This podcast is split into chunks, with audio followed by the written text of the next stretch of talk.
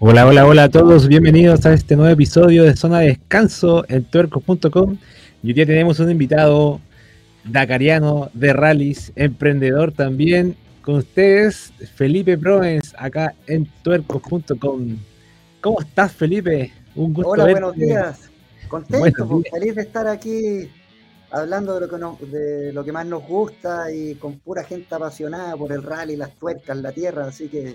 Qué bueno, qué bueno. Oye, sí, tanto tiempo. Nos vimos hace unos días en un evento en, Santiago, en el Motor Fest. Ahí también te voy a preguntar cómo te fue, cómo estuvo ahí la experiencia. Pero cuéntame un poco en qué está hoy día. Que, bueno, ahí atrás vemos a la principal, a la principal de, las conversaciones, a la moto, así que. Sí, pues dije me voy a poner afuera, aunque haga un poco de frío, pero si vamos a hablar de moto, que salga la moto, pues. ponerme en el living con fondo blanco más entretenido acá. Nada, pues contento, estoy de vuelta en Santiago, me fui a vivir por, por la pandemia como tres años al norte a Caldera, proyecto familiar, estoy con dos cabros chicos, Matilda de seis, Manuel de tres, y con la Michelle, mi mujer, dando la fonda a todos los proyectos, pues entonces ahora de vuelta en Santiago y, siguiendo con el flow para tratar de hacer cosas entretenidas. Exactamente, bueno, bienvenido a Santiago entonces después de varios años. Eh, me, imagino que me imagino que por ti me, feliz mejor quedarte más cerca de las, de las dunas del desierto que en Santiago. O sea, sin duda, yo me hubiera quedado allá, la verdad, pero ya no estoy solo. Pues. Entonces, por proyecto familia, colegio, cosas así, era el momento de volver y lo bueno es que nos hicimos una casa mientras estuvimos allá. Entonces, ya tengo que centro operaciones para, principalmente para Atacama Rights. Pues.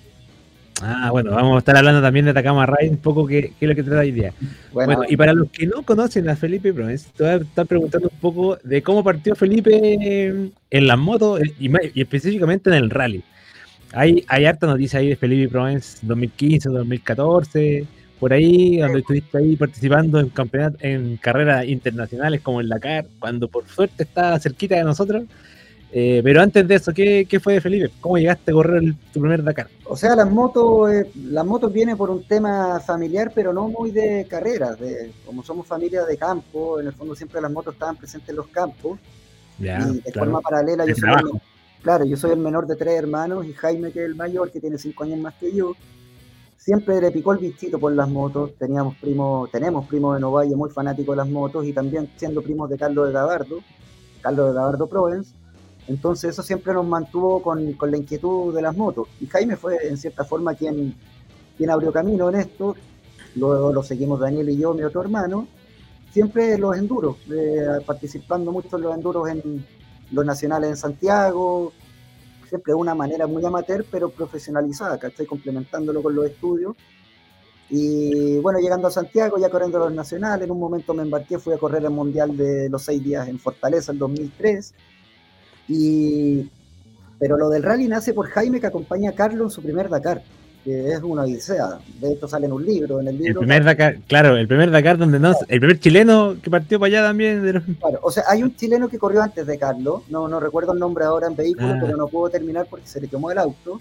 Ah, pero Carlos, efectivamente, en moto fue el, fue el primero, y que tuvo una participación súper destacada en su primer Dakar. Y para Jaime, el Jaime, Jaime lo acompañó en esa primera odisea. Sí, pues él viajó, Jaime era cabro chico, tenía 17 años y tío Giorgio, papá de Carlos, invita a Jaime a, que lo acompañe a seguir la carrera, que era desde Granada, Senegal, la Dakar en ese entonces. Claro, la Dakar. Jaime, bueno, nadie cachaba nada, Carlos de hecho no llevó muses, la moto se la llevó en un barco pesquero, llevó todas las cosas de acá. En lo que encontraron. Eh, o sea, pagó el noviciado y Jaime pensaba, bacán, voy a vivir el Dakar, pero lo que no sabía es que la carrera la tenían que seguir por fuera. Entonces, mil aventuras en África, siguiendo la carrera en taxi, hasta que hicieron la aventura completa y Jaime de ahí no paró, pues se, empezó a motivar, eh, se armó moto, corrió los primeros por las pampas, hizo muy buenas amigas con pilotos de afuera, con Cyril de Pre, qué sé yo. Y ahí yo siempre seguí en el enduro, pero de forma paralela, ya fanático del rally, siempre lo seguía. Me imagino. Eh, le daba asistencia a Jaime. Entonces yo iba en camioneta por fuera, le hacía la logística, mecánica, todo. Y hasta que se me dio la oportunidad de empezar a meterme en los rallies, empezar los bajas de Marcelo Araya, sé yo, por el 2005. Eh, me metí más o menos en forma paralela con Chaleco, hicimos muy buena amistad, entonces de ahí cuando ya se puso el proyecto Bacar que venía a Chile, empezamos a entrenar a fondo con él. Entonces ahí ya me metí de lleno a la carrera, entonces una vez que llegamos a correr el Dakar, uno ya sabía lo que iba. Me tuve la suerte de poder aprender en teoría bien lo que era el rally antes de, de meterme a correr. Y de ahí no paramos, pues vino el Dakar a Sudamérica, tuvimos participación destacada con mi hermano. Totalmente. Y juntamos fuerzas, armamos un equipo como hermanos Provence y, y no nos paró nadie. O sea, siendo un amateur nunca imaginé hasta dónde iba a llegar. Oye, ¿cómo fue armar ese equipo y ese proyecto también con tu hermano? Porque al final, al final el título, Hermanos Friends, eh, que por ahí recuerdo que alguna vez tuvieron hasta la página web ahí para poder promocionarse. No sé si estará, todavía existirá esa página. Tengo el nick, pero la página la verdad la, la bajé, mantengo un poco las redes sociales, pero como no estamos haciendo cosas juntos, la verdad que... Exactamente, pero el boom fue ahí, el boom fue cuando participaron en el Dakar. ¿Y cómo fue ese proyecto en, familia casi? Porque bueno, sí, pues fue una ustedes dos corrían. Ustedes dos corrían, pero me imagino que la asistencia, el apoyo ahí fue completo. No, fue clave. O sea, en ese entonces Jaime estaba inscrito para correr el Dakar 2008, que era de Lisboa, desde Portugal a Senegal. Ya. Y hizo una teletón en el norte junto a Chaleco, a Carlos, evento para levantar el financiamiento. Lo logró juntar, llegó, se fue un mes antes, preparó su moto en Inglaterra, hasta que llegan al bivouac, hace al, al, briefing previo a la carrera y por primera vez en la historia, una vez, un día antes de la carrera se suspende el Dakar. Entonces Jaime quedó con los crespos El 2008. 2008. Es, ha sido el único año que se suspendió sí, la carrera. exactamente. Y Jaime contaba cómo la gente lloraba, porque aquí hay de todo, pues desde el que hipoteca el, departamento para poder correr, Sí, pues, Entonces ahí en el fondo ya se empezó a especular de que se venía a Sudamérica la carrera. Esa vez fueron por los riesgos de atentados y cosas así que estaban. Sí, pues, hubo claro, hubo un atentado a unos turistas franceses que asesinaron, creo que era mm. Al Qaeda o algo así. Sí, me acuerdo. Y la seguridad francesa sugirió a, al Dakar que suspendiera la carrera.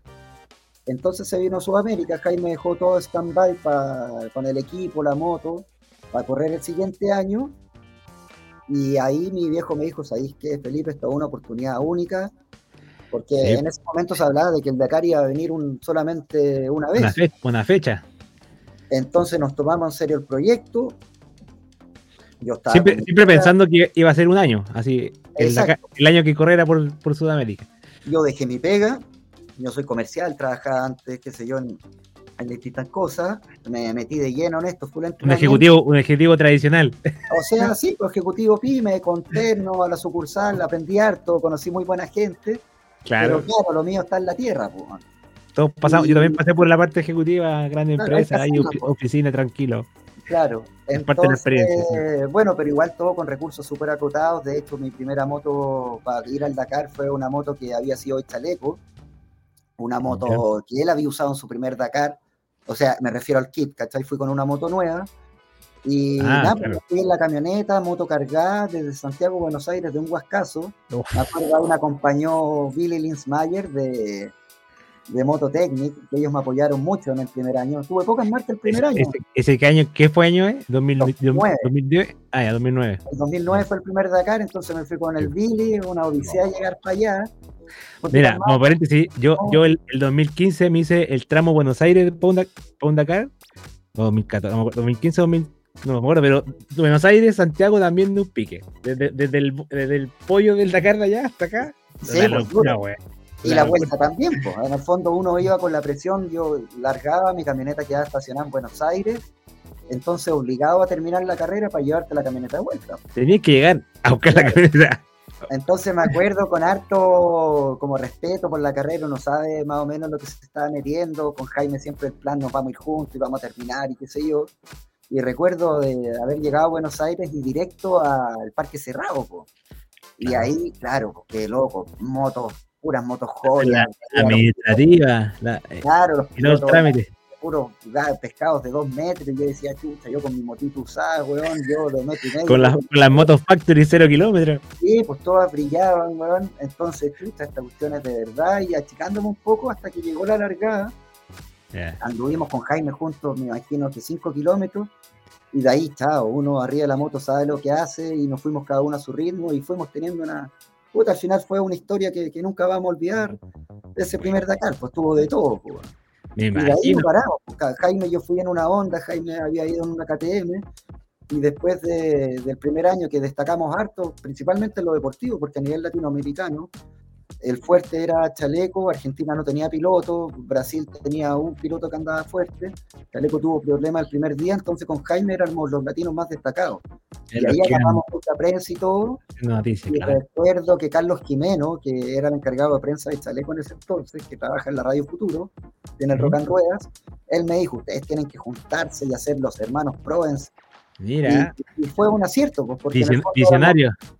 Y, también de manera bien profesional. En el fondo yo como vi bien de cerca la carrera de Carlos, de hecho a Carlos lo acompañé, le di asistencia algunas veces, entrené también con él.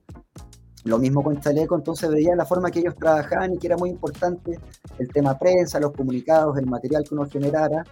Entonces hicimos un proyecto integral en donde yo tuve el hábito siempre de carrera que iba, fuera pichanga, baja o nacional o internacional, siempre hacer un comunicado de prensa después de la carrera, comprar la foto, entonces uno le entregaba retorno a las marcas que te apoyaban y eso no, nos permitía en cierta forma ser pilotos atractivos, no siendo los más rápidos. Nosotros siempre, siempre siendo bien honestos de que no prometíamos de que íbamos a ganar el Dakar ni que íbamos a ser campeones mundiales, pero sí íbamos a hacer un buen trabajo de ser embajadores de las marcas y de, generar materiales. Muy importante, el momento de levantar los proyectos.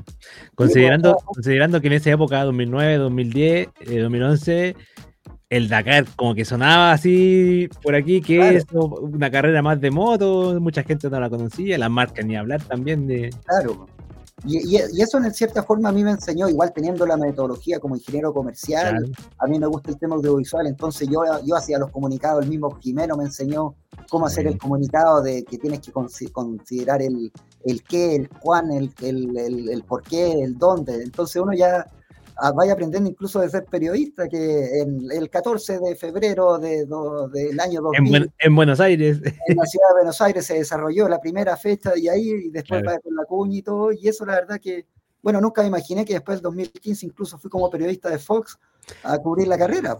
También te voy a preguntar por eso, estuviste, ahí como como enlace ahí de Fox directo para igual siendo que no es mi rollo, igual súper orgulloso, porque es una oportunidad única de, que en cierta forma nos validaba más de que, de que realmente estamos metidos en esto y, entendemos del tema. Exactamente. Es que, y aparte que una cosa es correr eh, como deportista, otra cosa muy distinta es armar el proyecto y levantar recursos, porque eso es, eso es una pega enorme de todo el año probablemente. O sea, así más eso que entrenar. Totalmente, yo con todos los pilotos que he entrenado, nacionales e internacionales, o sea, Chile, de Chile y gente de Europa, eh, sin descartando los top que ya están trabajando en eso. El resto se las pela, como dicen, todo el año para poder. Y es difícil para todos, porque la moto igual es un deporte súper ingrato, no es como el fútbol o, o, qué sé yo, el tenis, o que es un deporte que no maneja cifras muy grandes. O sea, uno se imaginaría que, qué sé yo, un piloto oficial de KTM del, del Mundial de Enduro gana millones de dólares y no, son sueldos súper aterrizados, ganarán dos palos, que igual son lucas, pero puta, se juega en la vida en esto.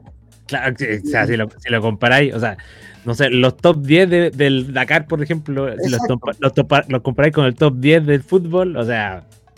No, y son gallos que no, no están amasando una fortuna, ni mucho menos, ¿cachai? Eh, ahí va la inteligencia de cada uno, cómo administra, cómo administra sus lucas, y eso también me mostró a mí que, como te decía antes, no siendo el piloto más rápido, si uno arma un buen proyecto y se preocupa de ser profesional, porque en el fondo no podéis descuidar de que tenéis que entrenar y tenéis que tener un programa integral. En nuestro caso, estábamos con preparador físico, con kinesiólogo, con nutricionista, psicólogo deportivo, entrenamiento en bicicleta, entrenamiento en moto, una cuestión súper completa. Pero, pero la otra parte es re importante y uno escucha cuánto piloto que es súper bueno, mucho más rápido que yo incluso, que se quejan de que no hay apoyo y, y, por redes sociales reclaman y piden y piden, pero en el fondo la pega la tiene que hacer uno. Y eso aplica no solamente en el deporte, sino que yo, que yo lo cuento harto cuando me toca dar charlas como de emprendimiento motivacional, motivacionales, que en el fondo eso, si es que tú eres apasionado por la música, agarra una guitarra, graba y no sé, por otros tiempos manda el demo a la radio o hazte, sube y, lo mismo no sé, pues usted finalmente armaron su, canal. Exactamente, no, y, hoy día da la facilidad de que hay más herramientas. Hoy día pescáis tu celular, tu celular, un mano en libre y podía hacer contenido para el proyecto que tengáis. Claro, o sea, es más, yo lo veo en Atacama Racks, que finalmente si uno tiene buena presencia en redes y todo, en los buscadores, te van a, te van a tocar la puerta, pero también eso tiene que ser años de, de, sacrificio, estar vigente, hacer la pega. Por supuesto, nada es gratis, nada es gratis ni de casualidad tampoco. No, claro, pues al final esto ha sido como una bola de nieve que me ha permitido puta, conocer gente, lugares y vivencias únicas. Qué bueno, qué bueno. Oye, Felipe, y bueno, y después de ese Dakar 2009, que fue el primer, tu primer Dakar, eh, cuéntame, después cuántas veces más compitiste en el Dakar, porque sé que el último fue como el 2014, si no me equivoco. El 2014 fue el último Dakar, sí, corrí seis Dakares. Corriste el, 2009, 10, 11, 12, 13 y 14. Hasta el 14, exacto. corrió. Y el 2015 no fui porque estaba con una lesión y ahí fui con como periodista. Igual, igual, tuviste en el Dakar. sí, pues igual lo, y fue, me gustó porque nunca había tenido la oportunidad de verlo por fuera. Entretenido. Yo, yo, yo hice el Dakar por fuera 2013, 14, 15. Bueno, el último que hice fue el de Perú el 2019. Perfecto. Por, por, fuera. Y claro, se vive corrí caleta, dormí, dormía dos, tres horas diarias nomás, algo así. Sí, o sea, es súper duro, acá no es duro para los pilotos nomás, aquí todos sufren, los mecánicos, los choferes, la prensa, los fotógrafos. Todos, todos corriendo porque la cosa no para, es, una carrera 24-7 que tiene mucha información, mucha información. Y, por eso también marca tanto a la gente, pues, y Totalmente. por el evento, porque de verdad es algo que, que es difícil, es difícil de cumplir. Oye, Felipe, y un poco tratando de hacer la comparación y el aprendizaje entre ese Dakar 2009 y ese Dakar 2014, que obviamente el 2014 ya fuiste con marca, con equipo, con moto, moto, moto filete, moto nuevecita, brillante. Eh, ¿En qué momento y, fue ese, punto de inflexión donde ya pudiste dedicarte más tiempo a, la moto, a profesor profesional, a tener un proyecto, a ir con la moto que querías probablemente, no con la que tenías Claro. O sea, la, verdad que fue bien, bien, no sé si humilde es la palabra, el, proyecto, pero fue algo súper autogestionado, que finalmente yo corrí cinco años junto a Honda y que era una moto de enduro, la CRF 450X, que nosotros fuimos desarrollando. Partí con un kit y, y fuimos mejorando la moto de forma que fuera una moto más fiable, tal vez no la más rápida, pero era una moto que terminaba. Y mi sexto Dakar. Eso ya es un gran logro para todas las marcas. O sea, los primeros años, los dos, tres primeros años, corríamos contra las 700. Entonces era una desventaja tremenda que, que uno después cuando prueba una moto réplica se da cuenta de que finalmente es, es como hacer trampa, ¿cachai? En cuando me tocó correr en una rally réplica contra las motos de enduro preparadas, ahí te das cuenta que con una mano los pasa y las velocidades que entrega y el torque son totalmente distintas. Pero en el fondo me, me, hizo feliz porque pudimos desarrollar una moto, finalmente nos traíamos repuestos de afuera y todo, fue algo súper bonito que nos permitió tener buenos resultados. Yo con esa moto me metí dos veces dentro de los 20 en la general, eh, como resultado final, muchas veces dentro de los 10 también en etapas, cosas que nunca hubiera imaginado. Y fue más o menos ingrato mi último Dakar, porque el, el último Dakar yo me cambié de marca, me fui a Yamaha y ahí el proyecto era armar una moto 100% competitiva. Nos gastamos una millonada de plata en la moto, en prepararla desde suspensión, electrónica, inyección, o sea, todo lo que podíais preparar en la moto lo hicimos, pero tuvimos falta de tiempo para el desarrollo de la moto. ¿Cachai? Ahí tenemos mea culpa entre yo, el mecánico mío de ese entonces, que, se pasó en entregarme la moto y todo. Y finalmente el desenlace fue que este último Dakar me entregó muchas fallas la moto. Entonces, cuando andaba, andaba bien, me, metía dentro de los 20, ¿cachai? Estaba con buenos resultados, pero cuando no andaba me dejaba botado.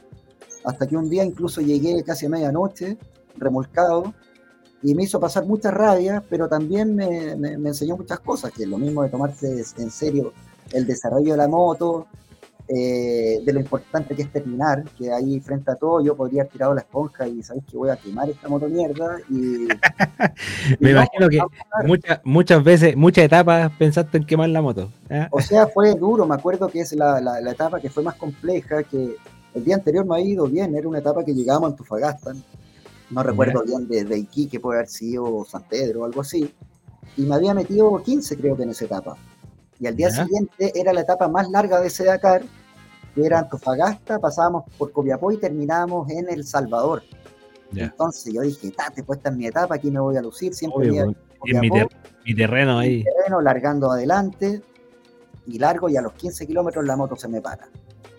Y empezaron los dramas. Y la falla eléctrica, me imagino, ¿no? Era falla eléctrica de inyección, pega mal hecha en el fondo, porque la moto era buena. Lamentablemente la preparación no fue buena. Y eso fue una odisea, porque la moto a 40 kilómetros por hora se paraba.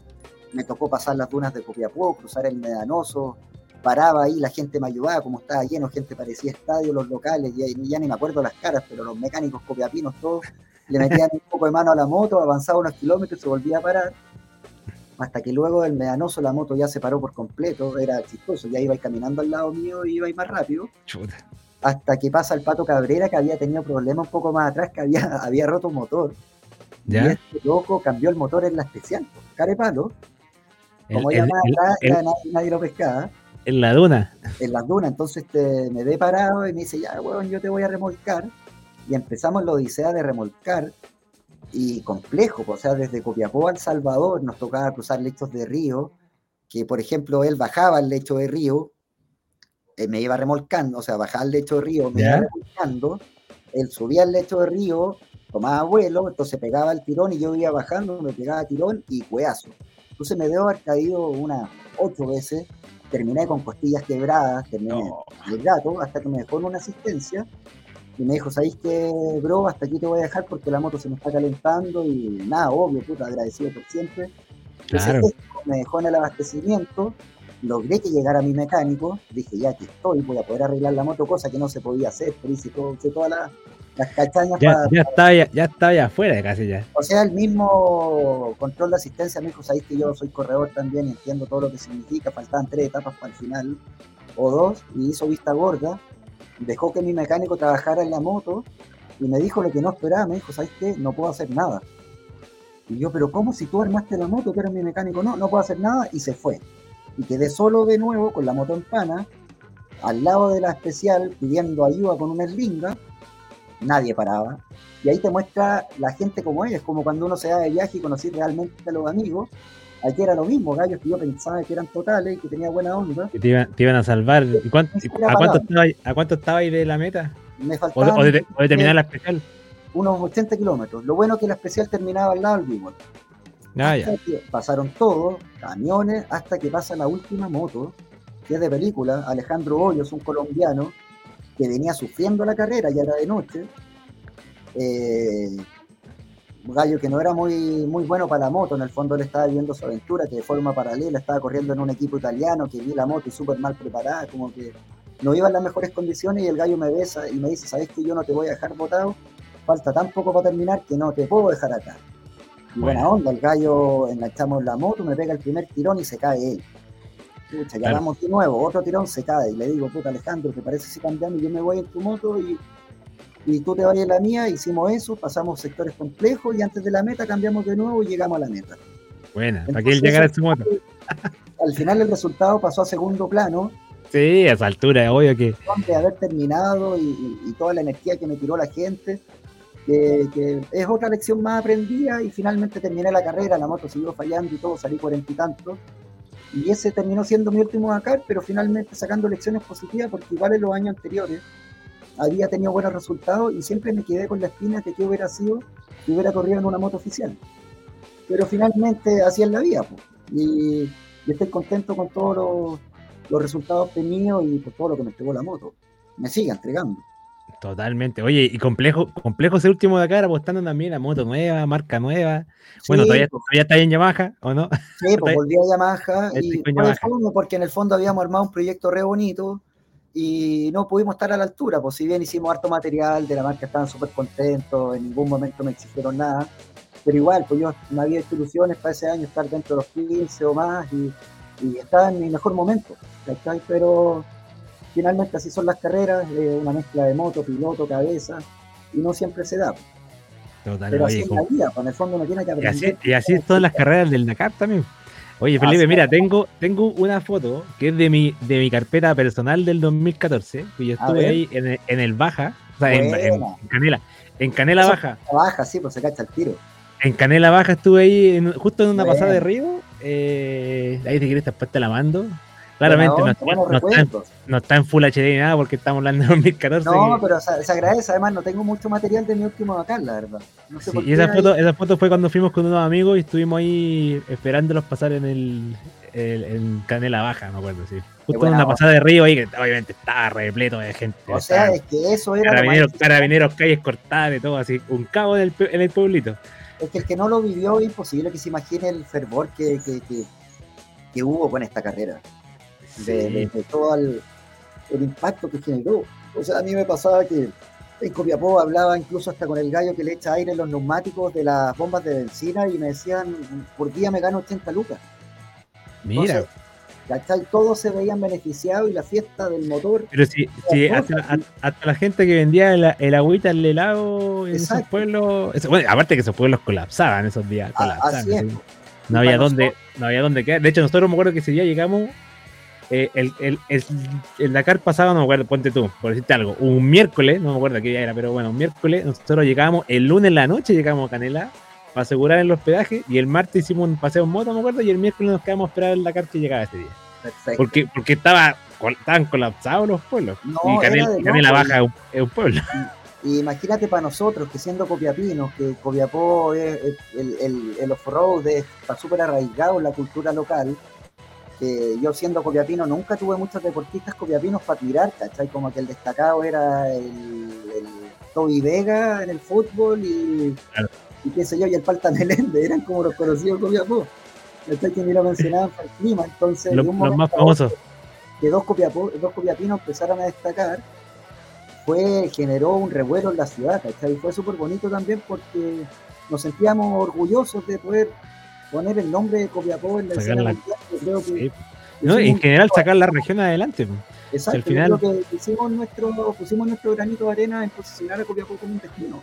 Totalmente, totalmente. Y hoy yo, creo que ahí también se empezó, te, tuvo que haber empezado a abrir la visión de que en Copiapó estaban también las, las rutas dacarianas que, que, todo piloto de moto. O sea, yo creo que nadie puede discutir que es la capital nacional de los roads.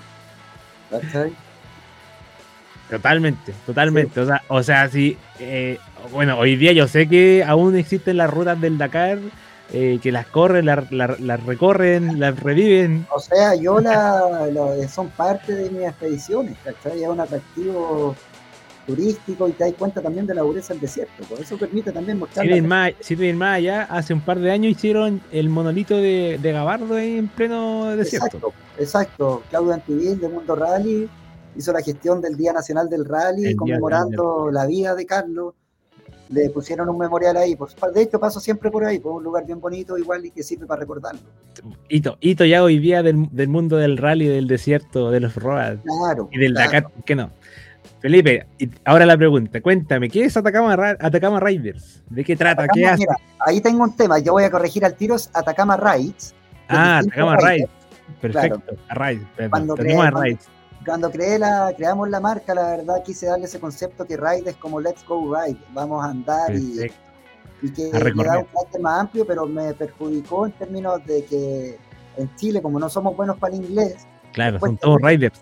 Sí, pues cuesta mucho pronunciarlo y, se confunde con ese lado, pero la verdad que, bueno, eso es algo anexo y estoy contento. Pasa, con pasa con todas las marcas. Claro, en la medida, en la medida que se van conociendo. Pero mira, el, solo hecho de hacer la aclaración ya queda marcado ahí para siempre. Buena onda, sí, pues al final tengo que ir corrigiéndolo para tratar de darle el concepto que yo, que yo espero. Y esto nace, o sea, nace de partida por una forma de, yo estoy, siempre lo digo, estoy súper agradecido de lo que me entregó la moto, soy un cabro normal, entre comillas, ¿cachai? Que nunca pensé de la gente, lugares, eh, desafíos que iba a conocer en el mundo y todo fue gracias a la moto.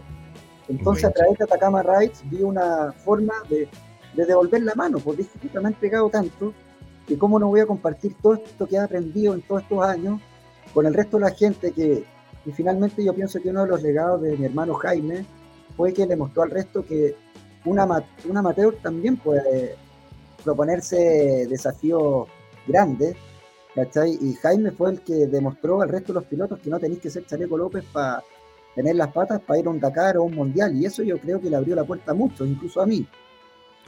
Muy, muy, muy buen mensaje, ¿eh? porque claro, yo tengo claro que aquí nos ven muchos pilotos que corren en tierra, voy a decir, en cualquier categoría. Y, y, el Dakar lo ven lejísimos, sobre todo ahora que están en Arabia Saudita, eh, pero no es imposible. No, es imposible, o sea, requiere un sacrificio integral, ¿cachai? De verdad. O sea, imagínate, imagínate lo que fue correr para eh, Chaleco en su momento, para Jaime en su momento, ir a África, a Francia a correr, donde ni siquiera se, con suerte sabía cómo llegar, cómo llegar, porque en la aerolínea te decían, oye, toma este avión, te bajáis aquí, toma este avión, y Claro, y eso permitió en el fondo de, mostrarle un poco el camino al resto de los pilotos, de, con qué asistencia ir, de qué forma preparar, y nosotros siempre bien, bien libro abierto, nunca muy, muy cerrados con, con la información. Entonces a partir de eso tomé la decisión de, eh, como en un punto de inflexión en mi vida, ¿qué hago? O, vuelvo a trabajar en un banco, o vendo seguros, o le hago empeño a este sueño que tengo que era Atacama Rides, que en el fondo es dejar un poco un legado de, todo lo que me entregó la moto, y lo hice a través de lo que mejor sabía, porque finalmente como toda mi carrera fue súper autogestionada, que para las carreras, salvo el Dakar o las carreras más importantes, uno mismo se, hacía la asistencia. O sea, en mi camioneta, con el carro que tenía un carrito taller, llevaba las motos, iba a las carreras solo, me hacía la mecánica o en otros casos iba con mecánicos y obligado a llevar todo lo necesario porque hay etapas que son, qué sé yo, en mejillones y en mejillones no vas a encontrar repuestos. No encontré ni aceite. No, claro, pues entonces la consigna del rally es que vaya avanzando todos los días en ciudades distintas, muchos, muchos kilómetros y, lo más importante es terminar. Entonces, bajo esa premisa, eh, lo trasladé a Atacama Rides de, efectuar una experiencia similar en donde sea duro, avance muchos kilómetros y con un soporte de carrera, ya sea para una experiencia súper recreacional o para el gallo que ya se quiere preparar con Dakar, ¿cachai? Entonces eso para mí es como el pilar de, poder entregar un servicio a la altura a los pilotos, ¿cachai?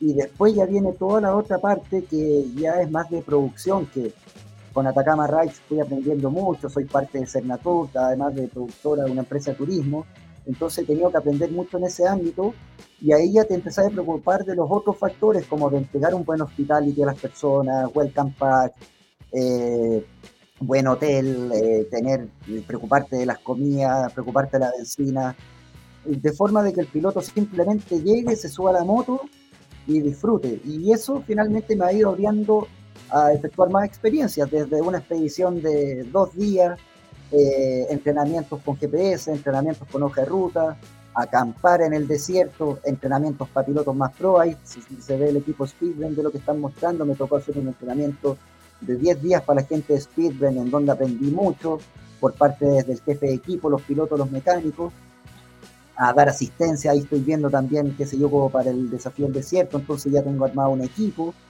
Y eso, la verdad, eh, haciendo las actividades para Yamaha, vemos todo el tema del segmento Big Trade con las Teneré y las Super Teneré, tratando de, crear experiencias con un sello distinto, tratando de darle el sello mío de que, de que hacía un poco el sacrificio para entregar un servicio mejor. Y aquí, que, es la falencia de muchos de muchos acá en Chile, que por ejemplo yo vendo un producto y y trato de demostrar que lo que yo estoy cobrando me lo gasto en lo que estoy entregando al cliente.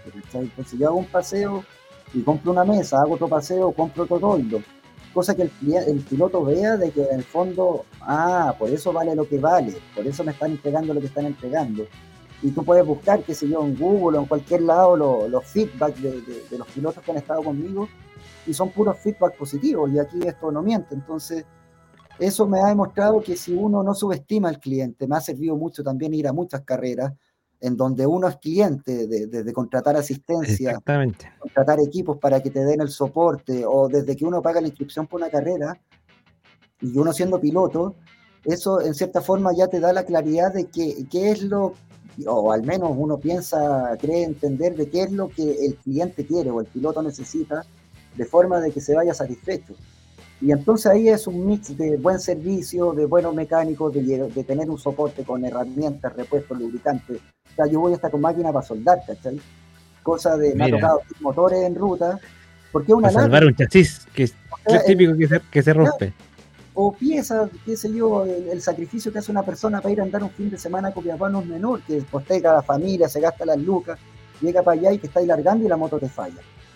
Entonces aquí, y que me ha pasado, nunca hemos dejado una moto en el camino, ¿cachai? La solucionamos y eso también es parte de la experiencia, estar mecaneando ahí en la mitad del desierto es una experiencia como estar corriendo finalmente. Es parte, es parte también, claro, es parte de lo que cualquier persona va a poder vivir en una ruta dakariana de rally de un par y a mí también esto me ha entregado la faceta que me pasó el año pasado en el desafío del desierto, que yo sigo andando, sigo, estoy corriendo menos, la verdad, pero sigo andando y apasionado por las carreras y qué sé yo que muchos me preguntaban el desafío pasado, en, en Copiapó, cómo no vaya a correr, es, tu casa, qué sé yo, y muchas ganas de correr, sabiendo que estoy en buen nivel todavía, pero tomé la decisión de entregar soporte y ahí tenía que enfocarme en eso. Si voy a entregar un buen servicio, tengo que estar ahí arriba. Y pensé que iba a estar achacado, puta, voy a tener ganas de correr y voy a andar como, como decimos un buen chileno cagado de onda. Y la verdad que no, pues fue una carrera dura, teníamos más de 15 pilotos, terminaron todos, nos tocó solucionar problemas en ruta, fue una carrera bien, bien movida y que finalmente nos entregó resultados, tuvimos muchos pilotos en podio, algunos ganaron sus categorías, otros lograron el objetivo de terminar en todas las categorías, desde amateur hasta los big trail o los super expertos. Entonces, cuando ya me tocó desmontar y todo, iba de vuelta a la casa, sabéis que me iba con una sensación que iba tan contento en el auto, que para mí era como que hubiera ganado la carrera. Entonces eso ya me, dio la tranquilidad de que sabéis que... o sea, viéndolo de otra forma, Felipe... Me, llena, me llena igual que correr. Sí, estuviste, estuviste en el, en el logro de 15 pilotos.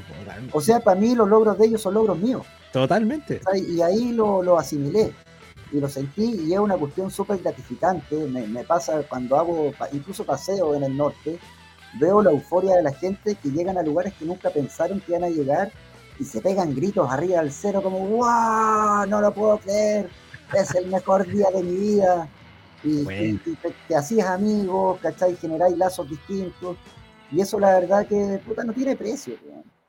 Oye, esta, esta foto, alucino con esta foto de Vivac ahí en Esto es notable, y esto para que no lo vean lejano es algo que es autogestionado. Tengo un equipo de soporte total en el norte, tengo chefs que son no son cualquier chef, son gallos locales que ellos mismos son los que sacan el, pescado de roca del mar, tiramos albacoras a la parrilla, hacemos una cuestión bien integral, bien mística. Me compré, tengo 18 carpas iguales, las mismas que usamos en el Dakar, las mismas. Las quechas, las quechas que se, se autoarman, las clásicas. Claro, entonces es una experiencia que, es bacán, Y es, de las cosas que más me, llena de orgullo porque siento que es una, una experiencia que, hay que vivirla. Me imagino. Oye, qué, qué, qué bonito escucharte tus palabras, cómo hoy día Atacama Rise ha, ha crecido, ha funcionado y ofrece también esa experiencia que yo con esta foto de verdad que así como alucino ahí en, ese, en ese vivac en el desierto. Igual aterrizando esto, yo soy una mi pyme, o sea, soy súper chiquitito, ¿cachai? Es un emprendimiento de tomo, tomo y lomo en donde yo he hecho todo. Entonces yo sé que es algo que tal vez no voy a ser rico, ni mucho menos, tampoco es mi rollo, no es lo que estoy buscando, estoy buscando felicidad, pero es algo que realmente me llena y me permite también participo con mi familia, mis hijos ven en lo que estoy involucrado, y lo principal es ver lo feliz que hacía la gente. Es como muchos usan esta frase, pero es como una fábrica de felicidad. Oye, aparte que ahí ya conectáis completamente eh, tu profesión que estudiaste y que te costó sacar, obviamente, como todo, eh, y la pasión también de que te conectó por muchos años y que te sigue conectando con las motos, las dunas, el rally, el, eh, la experiencia en el desierto. Y que te enseña también la disciplina que tenéis que tener. O sea, también está la cara fea. Me ha tocado tener pilotos accidentados y tenemos que activar todo el protocolo rescate. Siempre vamos con un paramédico, camilla y todo el tema. Y afortunadamente, pese a que hemos tenido, he tenido como tres caídas más o menos feas de clientes que hemos tenido que hacer evacuación, todos con resultados positivos, ¿cachai? Gallos que después han seguido volviendo. Buenísimo. Bueno, es, parte, Yo, yo que también he andado en moto, en, paseo y en, clínica, también no he tocado eh, protocolo de rescate en la mitad de, no sé, río seco. Eh, y, acercar el, accidentado a la calle porque obviamente la ambulancia según y ah. corriente no va a llegar. No, y ahí también uno, ahí te das cuenta de que tenéis que considerar muchas cosas más a la hora de hacer las rutas y todo. Yo siempre trato, o sea, mi prioridad es estar cerca de una vía de evacuación, ¿cachai? yo, donde me encuentre haciendo mi ruta, siempre voy a estar a una hora aproximadamente de un centro asistencial, ¿cachai? Que es lo mismo que se demoraría el helicóptero. Y eso es clave, entonces al momento de hacer la ruta uno también considera esas cosas y lo mismo cuando hago los paseos, que sé yo, con, con la Big Trail o, o sea lo que sea, es un punto muy a tener en cuenta. Y que te lo da la experiencia también, Felipe. No eso, es la experiencia, me, ha tocado, me ha tocado de todo, o sea, me ha tocado desde gente fallecida, desde pilotos que no, tiene la cara fea también, pero que finalmente eso hace que todos crezcamos. Hasta el gallo que quedó en silla rueda siente, siente que ha crecido un montón con ese tipo de vivencias, ¿cachai? Totalmente. Y en el fondo la vida, todos nos pone desafíos distintos. Totalmente. Hace poco estuvimos hablando con Jordano Pacheco. Claro, pues él es un crack. Que también tuvo una experiencia. Grabamos también una entrevista con él, la, van a estar viendo. Eh, y una historia tremenda también en torno de las motos, el rally, el, Dakar también. No, Jordano es total, pues de hecho llegó a entrenar conmigo, estaba súper mal enfocado en su momento, con asesorado principalmente. Y también estoy súper contento porque llegó conmigo y de ahí como que se enreló en tomar la decisión correcta y fue a su Dakar y terminó su primer Dakar. ¿Cachai? Entonces, no, me saco el sombrero por él y, y Jordano va a volver, ¿cachai? Sea cual sea la forma, pero. Ya lo dijo, ya lo dijo Felipe, ya lo dijo en la entrevista. Y después la a poder ver, ya lo dijo que iba a volver en otra categoría. Abiertamente, abiertamente, yo le ofrecí mi ayuda, weón. en, otra categoría, pero ya, ya está con el proyecto arriba y funcionando, así que ahí va a volver al, al rally. No, es una, un ejemplo de templanza lo, lo de Jordano. O sea, se pasó como ha tomado todo lo, que le pasó. Totalmente. Oye, Felipe, una pregunta también ya súper actual. Cuéntame un poco qué tiene que ver Felipe Provence con la FIM. bueno, ahí también. ¿En qué está ahora con la FIM? Yo yendo más atrás, en un momento fui parte de una comisión de rally en Chile cuando estaba más, más vigente el rally nacional y después se disolvió y yo me mantení un poco alejado de, la, de las carreras de la escena nacional. Eh, principalmente porque como todo en Chile, eh, o no todo, pero la mayoría de las cosas o el deporte, el rally en moto ha sido súper mal manejado, súper postergado. Ha tenido alto y bajo todo el, todo el Pero ahora en la actualidad está muerto y por ambiciones personales del mundo de los ATV, final, UTV, de los side by side, finalmente le dieron una patada al costado al mundo del rally de las motos. Es más, o sea, a raíz de un condoro que se mandaron en una fecha del Mundial de Motos en Diego Almagro, que muchos sabrán la historia, los gallos se curaron, destruyeron las instalaciones, le pegaron un gallo a las motos que finalmente uno pensaría, pucha, me imagino que ellos habrán tenido su sanción y no, lo que pasó finalmente es que no hubo sanciones y lo que hicieron es cerrarle la puerta a las motos al año siguiente. Entonces, para ellos poder seguir con su circo, no le dieron patrocinio de la Federación de las Motos, entonces ni una moto pudo correr porque no tenían seguro. Entonces ahí tú decías que están atornillando al revés y ahí yo dije, ¿sabes qué? Yo me voy a alejar. ¿Qué pasó con las motos ahí? Y es una pena tremenda porque tú ahí a nivel nacional de los deportes, yo creo que el rally en moto es de lo que más triunfo le ha entregado a Chile. Lejos, lejos, el que tiene más historia, más prensa, más cobertura, más, noticias. tenis, fútbol, todo. ¿Cachai? Tenemos campeones mundiales en distintas categorías, en distintos años, pilotos en equipos oficiales, podios en el Dakar. Y, por varios años, y por varios años. Y por varios años. Llevamos hartos años con, con pilotos. Claro, en, equipos oficiales. Miráis la historia de los pilotos que pasaron. Tuvimos un campeonato que había más de 20 pilotos y buen nivel. Era como la época dorada de, de rally en Chile. Mm. Actualmente tenemos dos pilotos oficiales, que quién los querría, y no tenemos campeonato nacional de rally.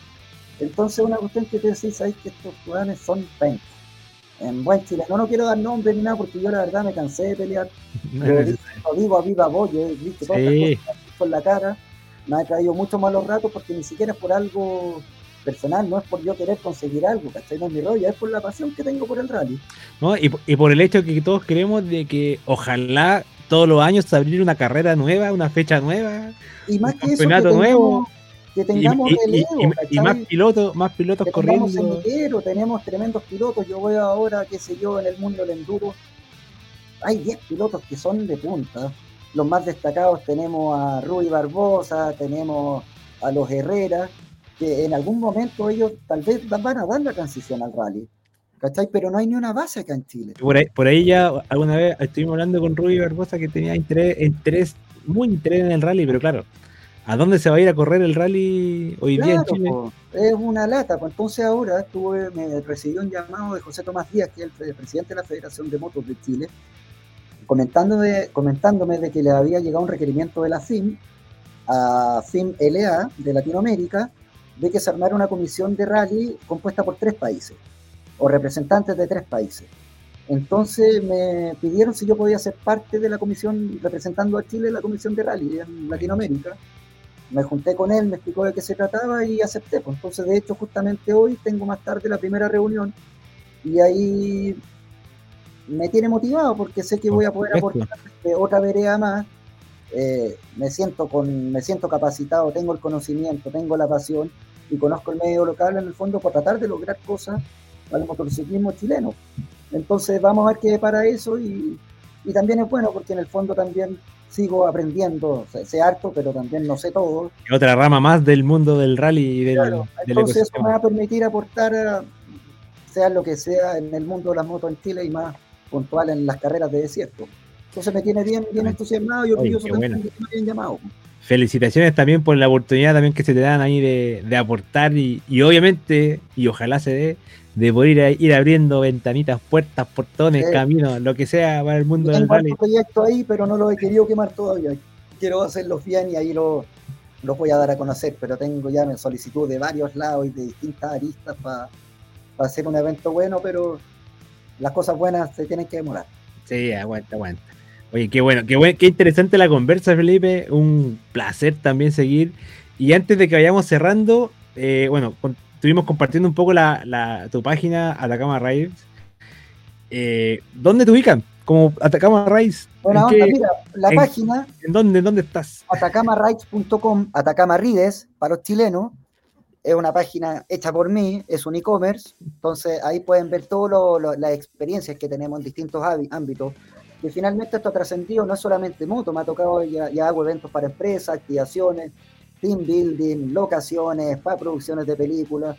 Obviamente siempre bien enfocado en, el tema outdoor, para darle un poco de contenido también. Eh, creé un blog en donde ah, tengo unas columnas ahí eh, comentando, qué sé yo, de, las experiencias que hemos tenido o algunos consejos. Y por supuesto también en, las redes sociales tenemos la cuenta en Instagram, que es Atacama Rights, en, Facebook también, todo es Atacama Rights, LinkedIn y un canal de YouTube también en donde tratamos de ir subiendo el material audiovisual que, que, vamos haciendo, tratando de, crear comunidad en esto y de hacer algo entretenido, ¿cierto? Finalmente yo lo hago porque me entretiene y tratando de que sea mi excusa de, trabajo, ¿cachai? Oye, mira, no había visto tu blog, Felipe, y eso que estuve harto rato pasándome por tu página. Eh, y ya, ya con este, el primer que veo ahí, tenía de seguro a los fanáticos del, del motor, motos, enduro y apasionados por el Dakar, cómo preparar ahí, cómo prepararte para ir a un Dakar. muchas de estas columnas son, yo las hice en su momento para una revista que me pedían que le hiciera columna. Entonces eso las hice cuando estaba corriendo efectivamente el Dakar. Y ya después, si te vas más abajo, son más actuales de, de eventos que hemos hecho ahora y traté de dar una pincelada de lo básico para el que quiera embarcarse. El seguro, importante. Claro. en el desierto tenéis que andar conectado, ¿cachai? Entonces, y, seguir esta, esta, es clave, la herramienta del banano. Claro, es que para mí el enduro tiene parte importante. El enduro finalmente tiene la. ¿Qué lleváis? ¿Qué lleváis? El enduro nadie te puede ayudar. En esa mochilita o en ese banano que tenéis que, que lo que podéis cargar, ¿no? y tenéis que mantener un mix que no podéis cargarlo tampoco tan pesado, ¿cachai? Porque lo lleváis en la espalda. O sea, no podéis llevar una, llave francesa, de 40 centímetros, No, pues entonces tiene que ser un mix más o menos completo ahí para que, para que vayáis cómodo y, también preparado para cualquier inconveniente. Exactamente. Oye, y la última pregunta que te escuché recién, ¿cómo eso de locaciones para películas? ¿Qué, hay, hecho, ¿qué hay hecho sobre eso? como conozco allá, me contactar, ya me han contactado de dos productores, una vez era para una productora gringa, era para un tema de la BBC, que me pidieron hacer un scouting desde San Pedro a Atacama, era un scouting propuesto por mí, en el fondo crucé rutas del Dakar, lo hice en camioneta, y para, era para un, un reality que se iba a hacer, que finalmente no se efectuó, pero era entregarle todas las rutas y las locaciones con material para, para, para, esta, para este programa. También me tocó ver otras locaciones para otro proyecto, que era una película, que de hecho la película salió, que se llama Medanoso, justamente, con actores conocidos y todo. Entonces también eso es entretenido porque vais conociendo otros mundos. También para empresas hay cursos de manejo 4x4 en donde lo hemos hecho para empresas que gente que no tiene experiencia previa en manejar 4x4, les damos la inducción con instructores experimentados y luego terminamos haciendo una expedición en la mitad del desierto. Y eso tú lo complementáis con un equipo team building, entonces fortalecen relaciones de los trabajadores. Es una cuestión bien bonita, bien lúdica y, y son experiencias inolvidables. O sea, para el que nunca ha estado en el desierto, la verdad que sorprende. Totalmente, totalmente. Bueno, y siempre ahí con el toque dacariano, por lo que veo. Sí, o sea, siempre para mí eso es la esencia. De hecho, los campamentos que yo hago, que podría hacerlo, no les pongo ducha, en el fondo, es tratando de replicar lo más posible a, la vivencia Dakar. Y total, qué sé yo, cuando acampamos generalmente una noche, y ahí sumamos, a veces nos acompaña Chaleco, otros pilotos pro, y la verdad que se genera una mística bien bonita. Qué entretenido, qué entretenido. Esperamos algún día ir con el equipo de tuercos Felipe a una experiencia ahí qué ganas, de, poder invitarlo, las puertas abiertas. Y también para los que están viendo el programa, eh, no les dé vergüenza escribir o contactarme aquí. Yo leo todos los correos, todos los mensajes. Y lo que hacemos es a medida. Mira, lo, mejor que les puedo recomendar para este tipo de cosas es que hablen con Felipe, háganse una idea de qué mono va a salir, ármense un equipo de amigos o amigas, o familia, hermanos, primos, lo que sea, y partan para el norte nomás porque le va a salir más barato. O sea, muchos grupos familiares, de hecho, me toca grupos de primos, son los y que se repiten el, plato todos los años. Pero esto, como les decía, es algo súper a medida, ¿cachai? Desde principiantes a los más profesionales. Trato de abarcar todo, incluso con las motos. En el fondo aquí yo recibo motos que son de motocross, que tengan estanques chicos de 6 litros, igual son bienvenidos. Yo me preocupo de poner los abastecimientos cada 60, 70 kilómetros. Entonces tengo la autonomía para todas las motos. Es algo súper a medida. Entonces, buen, punto. O sea, que no, sea necesario que vayáis con una moto para rally, o sea, no, preparar para rally. En absoluto, es que si no se me reduciría demasiado el abanico del cliente. Totalmente. Y te aseguro que hay muchos pilotos de enduro que le encantaría hacer una experiencia de rally de dos días. Aquí yo entrego el servicio integral, o sea, me llevo las motos desde Santiago, coordino el alojamiento, los voy a buscar al aeropuerto, me preocupo de todas las comidas, no tenéis que llevar ni un tornillo, ¿cachai? Entonces, y eso la verdad que lo hacemos, lo hacemos a medida, como te decía. Somos tres amigos, tenemos tantas lucas, veamos qué podemos hacer, ¿cachai? Entonces dejo la invitación más que esta. Oye, muchas gracias Felipe. Bueno, ya saben, cualquier cosa pueden contactarse con Felipe eh, o atacamariders.com y está toda la información ahí de lo que hemos hablado. Buena onda, Felipe, pues, les agradezco la vitrina también, ayuda mucho. Oh, por supuesto, o sea, esto es parte de nosotros los tuercos, así como el equipo de tuercos son fanáticos, la idea de esto es para llegar, llegar a los fanáticos y por supuesto a ese fanático que anda por ahí con moto como la que tienes tú de enduro, que quiere ir a meterse al desierto y de repente no tiene idea a dónde ir, cómo, cuándo, con quién, por qué, qué llevo, qué no llevo y me pasa mucho que hay harto gallo que dice, pero ¿cómo cobráis eso si yo voy con mi amigo y no necesito nada? No tengo nada que decir frente a eso, solamente que tienes que vivirlo. Y me ha pasado con muchos pilotos que luego de vivir la experiencia, pero siguen repitiendo. Sin ir, más, sin ir, más, lejos, hay muchos pilotos del Dakar que su primera experiencia lo hace con equipo de asistencia. John Medina, no, John Medina nos comentó una vez. Claro, la primera vez, ¿por qué? Porque hay muchas cosas que no tenía idea cómo funcionan. Exacto ir con equipo de asistencia, vais con gente experimentada y que no es su segundo Dakar ni su tercer Dakar, es su décimo Dakar. Su... Claro.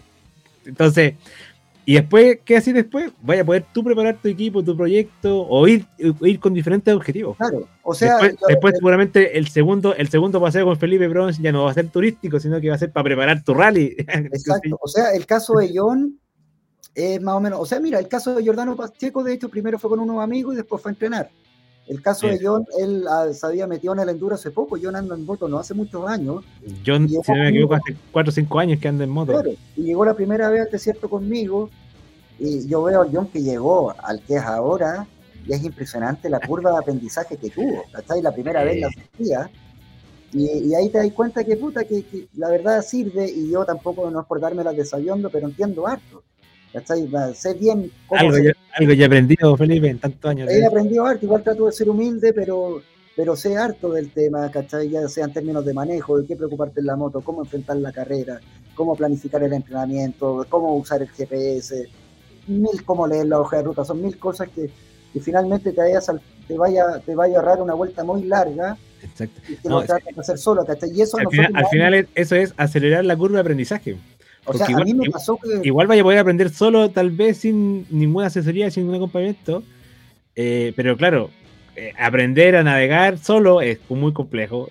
va a salir más caro, es más peligroso, vaya, hay días que no vaya a poder entrenar por ningún problema. Y, a mí me pasó en el fondo, yo con chaleco, nosotros no teníamos idea de cómo era el tema de hoja de ruta ni de navegar. La hoja de ruta, para los que no saben, es en francés y es un léxico francés. Entonces te dice a, a D o te dice D simplemente y D es droite, es derecha a G es a gauche, es a izquierda. Entonces con chaleco me acuerdo cuando nos íbamos a meter al desierto, por ejemplo, en una nota decía HP, ¿qué creo que está HP chaleco? ¿Qué crees tú que es HP? Yo cuando veo HP es a fondo para mí. Y no, pues después uno empieza a aprender más y HP es off piste, fuera de pista. Nada que ver, pues entonces nosotros todo lo aprendimos interpretando lo que era, nadie nos enseñó. Los dibujitos el legado de Carlos en ese término, Carlos no fue, de Gabardo no fue un libro abierto, no es que fue donde Chaleco le dijo, mira, esto es todo. Se deben haber juntado un par de veces, Carlos tenía una letra de doctor, no se le entendía nada, eh, un par de cosas y sería, entonces todos tuvimos que ir aprendiendo solo y eso eh, finalmente yo decidí, no, pues esta es mucha información, esta hay que transmitirla. Es mucha información, que, como tú decís, eh, no es que te compré un libro, hagáis un curso con lazo o te vayáis a Francia a estudiar una semana para el Dakar. No, no. no, nos, no encontráis ningún lado. O sea, yo le digo al gallo que se quiere meter en rally y ya tiene un backup de moto, ya viene del enduro, del motocross, son dos años por lo menos. Porque acelerar en el desierto es fácil, todos pueden hacerlo.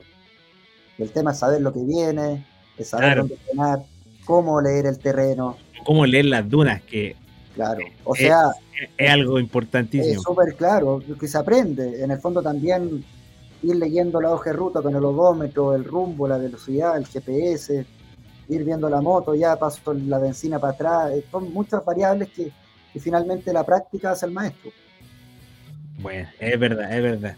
Oye, que tanto tema que hablar, Felipe, yo creo que podríamos hacer tres, cuatro programas de, de, tu experiencia. Me pasa siempre lo mismo, si me gusta mucho lo que hago, entonces por eso me largo a hablar. Dímelo a mí, dímelo a mí que grabo estos programas constantemente y, siempre quedan cosas en el tintero y temas que hablar. eso es lo bueno, pues viste, tenemos la excusa para hacerlo de nuevo. Eh, mira, tengo, tengo invitados para repetir de sobra, así que me encantaría poder sumarte a esa lista y hacer otra, otro, otra conversación, sobre todo si es que avanzan los temas con la fin. Eh, me o sea, cuenta con nosotros para poder difundir lo que salga de, esa onda, lo que salga de esos proyectos. Ahí eh, las papitas, pues vamos a ver qué, qué papitas se tiran hoy día. Por supuesto, o sea, y feliz de apoyarlas también, porque al final nosotros somos parte del, del nicho de este del rally. del somos la comunidad. Y, y, si no lo difundimos nosotros, lamentablemente no hay mucho más que lo estén difundiendo. Así que para eso estamos, para eso nació Tuerco también y para eso estamos apoyando aquí lo que el pequeño mundo del rally y los fanáticos. Espectacular. Oye, mira, se me ocurre algo para darle más onda a esto. Dime. ¿Te parece que sorteemos polerón Atacama Rides? Dale, pues, sorteémoslo. sorteémoslo. ¿Alguna, ¿Alguna pregunta, algún, alguna característica? No, hagámosla fácil. Que te siga, que lo sigan a ustedes, a mí y a Atacama Rides. Ya, mira, vamos a hacer algo. Puedes poner la mecánica. Vamos a hacer una, vamos a hacer una publicación cuando este programa esté eh, lanzado en los comentarios vaya a etiquetar ahí a Atacama Rice y dígase y cuéntenos por qué se quiere ganar el polerón. Y listo. Eso, eso. Y tiene que seguirnos a todos para que nos sirva. Exactamente. Siga a y Atacama Rice. Aprovechémonos del pánico porque son buenos polerones. Que sigan la cuenta de Facebook, de Instagram y de YouTube. Perfecto. Vamos, a hacer, vamos a hacer ahí una historia con el concurso para que sea el like tuyo, amigo, que nos está viendo, ayuda mucho. Si eso es lo que nos da más Mira, y mira, me hiciste un buen recordatorio. Algo que nosotros siempre, siempre, siempre recordamos en todos los veces que podemos es que, mira, estos son proyectos pequeños. O sea, Tuerco es una pyme, Felipe con Atacama Race es una pyme. Y sin los likes y sin los seguidores y sin los fanáticos detrás de las redes sociales, eh, no funciona. Así que, como siempre recuerdo, vaya a las redes sociales de Felipe Provence, a las redes sociales de Atacama Race, a las redes sociales de los pilotos dakarianos, los pilotos de rally que están corriendo. Un. Vaya, dele like y se va a poder ganar un polerón. Exactamente. como el que tenéis como el tenéis puesto. Exactamente. Ya pues Felipe, estamos cerrando entonces. Muchas gracias, pues, pasó Muchas gracias. Una hora. De nada, una hora, exactamente. Felipe, un gustazo.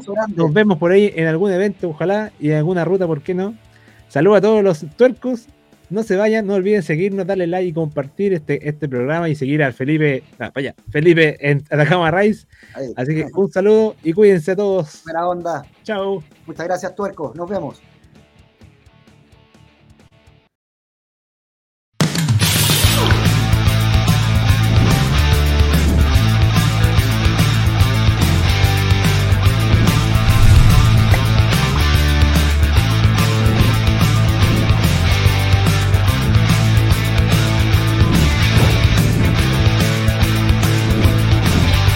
Dar un saludo bien grande a todos los tuercos ahí